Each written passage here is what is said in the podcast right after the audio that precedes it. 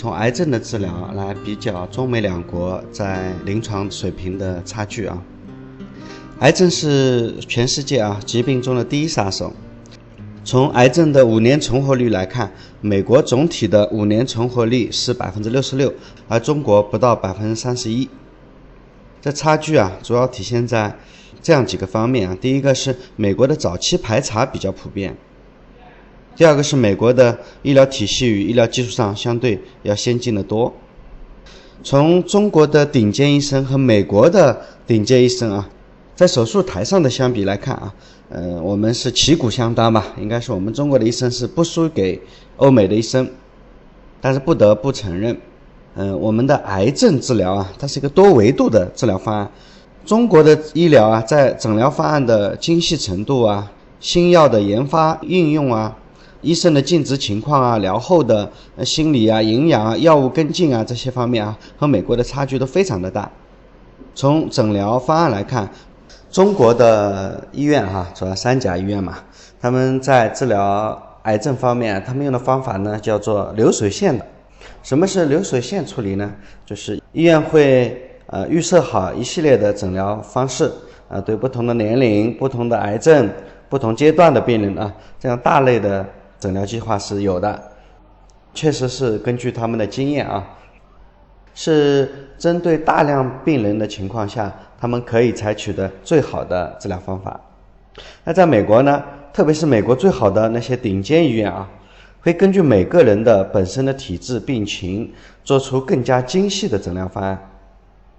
呃，不仅仅考虑癌症病情本身，同时呢，还会考虑病人的耐受程度啊。而且还要考虑今后的生活质量。啊，要知道啊，治疗方案如果做不到因人而异的话啊，常常会造成很多病人过度治疗。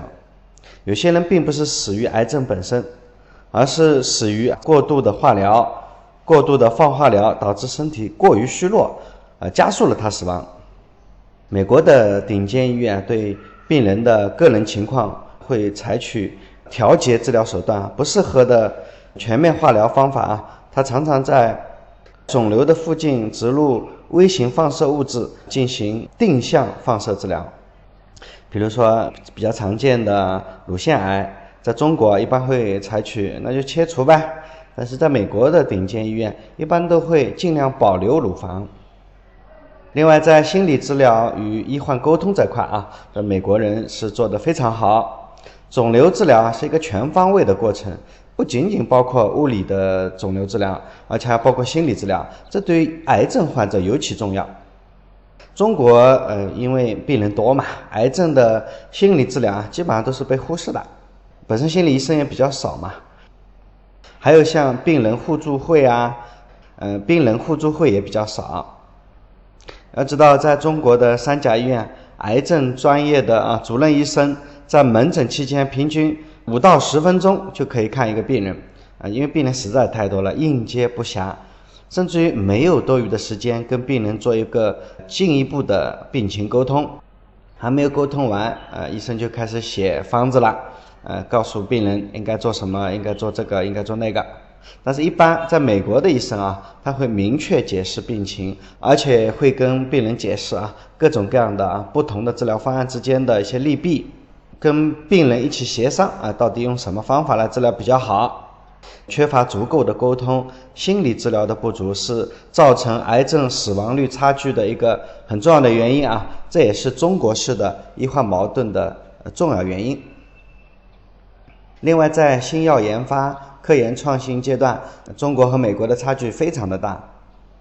全球最新的疗法、最新的抗癌药，主要都是来自于美国。中国至今啊没有一个可以改变死亡率的大药通过美国的 FDA 检查。美国平均研发一个新药要十到十五年，而且只有百分之十二的通过率。折算下来啊，美国在医疗研发上投入啊每年大概要五百八十八亿美元，大量的研发投入啊使得美国在新药新疗法上呃远远领先于全球。那这跟中国差距就非常的大。跟上世纪九十年代相比啊，美国现在的癌症死亡率呃下降了百分之二十三。存活和治愈的病人中间，百分之八十七是因为他们使用了近十年最新的疗法。新技术并不是一种新药，而是对于不同的病人能够采用一系列的或者组合的新疗法。美国自两千年以来啊，有了五百二十个新药投入市场，虽然研发成本是确实蛮高的。啊，中国目前的治疗技术啊，使用的药物啊，大致停留在美国一九九零年左右的水平。中国的国产药物啊，那主要来自于美国药厂的专利过期药物注册。啊，有一个肺癌晚期治疗的药物叫 PD-1，就是治疗好美国前总统卡特的那个特效药啊。这种药只对百分之二十七的敏感人群适用，但是。呃，这样的新药在中国香港的销量已经远远超过美国了。中国在各类新药上都和美国有至少二十五年的差距。过去有些药物专利五十年，那差距就更大了。所以呢，新技术、新理论、新发现，还有新的治疗思维，呃，这些创新的治疗方法，这些潮流啊，一直都是美国在引领着。最后是在治疗癌症上啊，中美两国医生啊尽职状况也不太一样啊。其实中国的医生啊也不能说不尽责啦，呃不尽责那是在亵渎中国的医生是吧？嗯，其实根本的原因是中国的病人实在太多了。在美国最顶尖的那些私人医院啊，一个病人的治疗花费平均是在五十到一百万美金之间，穷人得了癌症也是不可能获得很好的治疗的。两边的制度啊，也是各有利弊嘛。中国是一个人情社会，在医疗体系里面也是这样的。名牌的主任医师每周两天出门诊，两天做手术，三个小时的手术时间，往往同时开着三到五个病人，甚至有时候多的时候要做十个病人。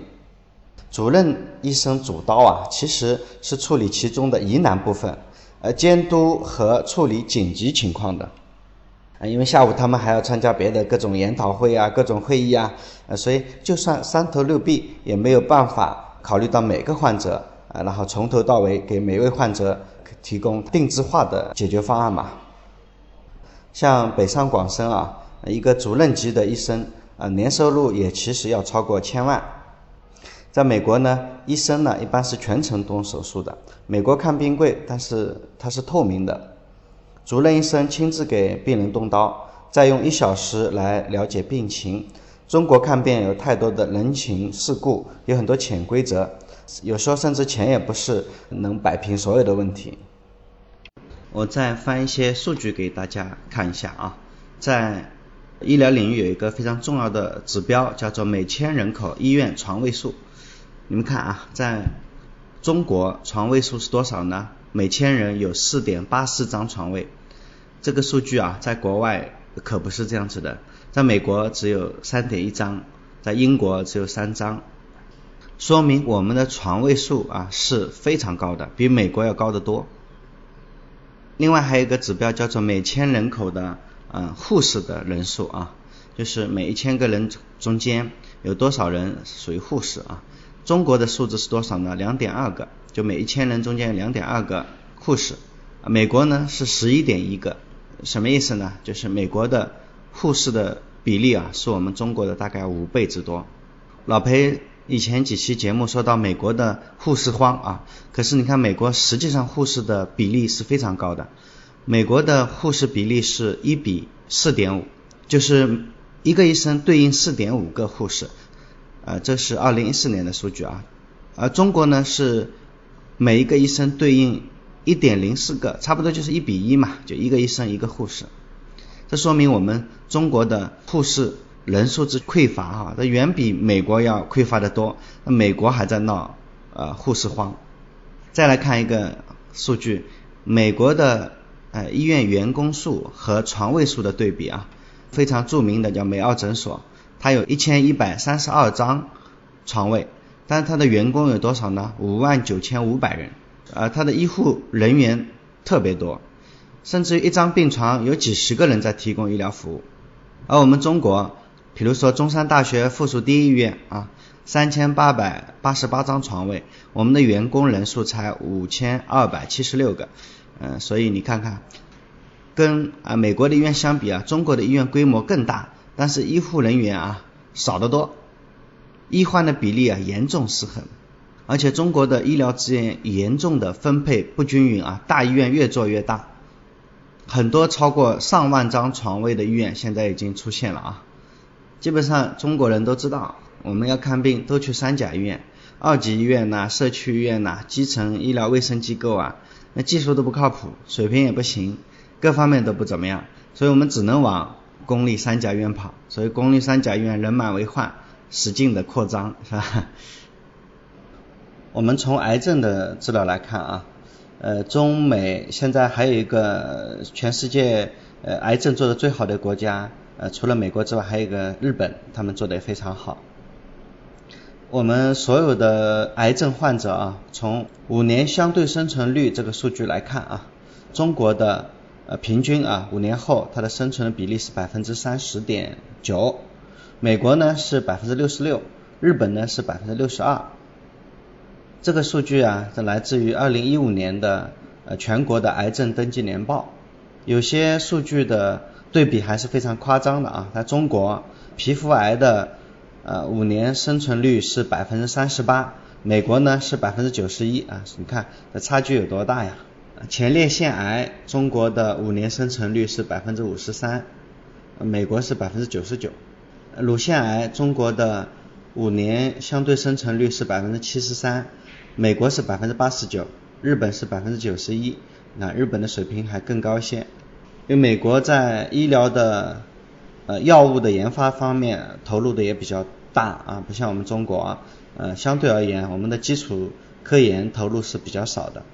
以靶向药为例啊，二零一六年美国 FDA 批准的七十二种抗肿瘤靶向药，呃只有四款在中国上市。不过中国香港呃基本上和美国是同步的，所以说我们的病人呢在。癌症治疗这块啊，我们没有能够享受美国的最新的药物嘛。在研发这块，以靶向药为例啊，美国有一百多种药物上市了，而中国呢，具有自主知识产权的靶向抗癌药只有六个。啊，综上所述啊，我们跟美国之间不是仅仅在技术层面的一个差距啊，那差距是全方位的，不是光技术这块能涵盖的啊。好吧，今天。